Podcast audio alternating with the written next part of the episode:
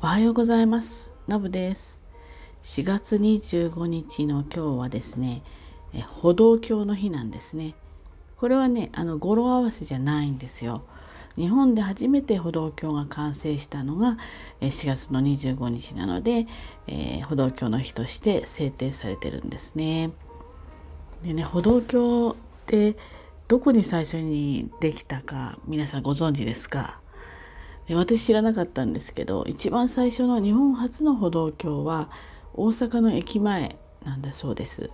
しかも1963年昭和38年なんですね。つまりですね私は38年の4月17日生まれなので私が生まれて1週間ぐらいで初めて歩道橋ができたってことなんですよね。なんかこうもっと前からあったんじゃないかななんて思うんだけど58年前に歩道橋というのができました。で同じ年の9月10日にはあの五反田の駅前あそこもね歩道橋結構大きいのありますよね。あそこもそういった形で完成して以降ね駅前を中心にたくさんのね町で歩道橋が作られていくことになったんですね。で当時はですねいわゆる高度成長期ですから車のすごく量が増えたんですよね。で車の増加による交通事故がねものすごく増えたんでその対策の一つとして、まあ、いわゆる地上なんていうかしら上を歩かせるために作られたのが、まあ、歩道橋だったわけですね。でこの歩道橋のおかげもあってですね交通事故がねやっぱり大幅に減少したんだそうです。ただしね、まあ、近年ではですね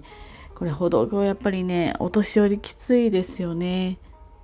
ね、なかなかあれだけのもの登って降りていかなきゃいけないわけだからあの過剰なかまあ負担をね、まあ、強いてるわけですよ。そういった批判もねあの上がってるようなので歩道橋の新設っていうのは今控えられてるんだそうです。でねこれ交通事故を防ぐために、まあ、作られたその対策の一つなわけですよね。だけどお年寄りはなかなか使いにくい。そうなった時にやっぱり今度地上の横断歩道を歩かせるわけですね。そうするとまた事故が増える。なので、まあ、一番事故が起きにくいのは歩車分離型の信号ですよね。歩く人たちだけのだからまあスクランブルみたいな感じで、えーと、歩行者だけの時と車だけが動く時これをすることによってやっぱり交通事故は減るわけですよね。なんですがそこに新たな問題が出てくるわけですね。これがですね車の渋滞なんですよね。例えばですねだからこの歩行者だけ歩く時間例えば東西で車だから、えー、南北が止まってるんですよね。で次南北が走るからこれまで2回に1回車が通れてたものが、えー、3回に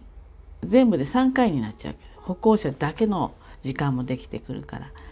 なので例えばそれまで1.3キロぐらいの渋滞だったところが1.7キロぐらいの渋滞になってしまう。で、まあ、車ドライバーさんにとってはね時間が読めなくなってしまうのでこれまたちょっと問題は問題なんですよね。だけどまあね全てが全てうまくなかなかいきにくいのでここはやっぱりその人命をね、えー、優先するっていうことで言えば歩車分離にして、えー、歩行者だけがあの行けるとこ行ける時間をちゃんと作ると、まあ、事故起きにくい。だからドライバーさんもね、えー、すごく注意してても、まあ、魔が差したりちょっと注意力が散漫になったりして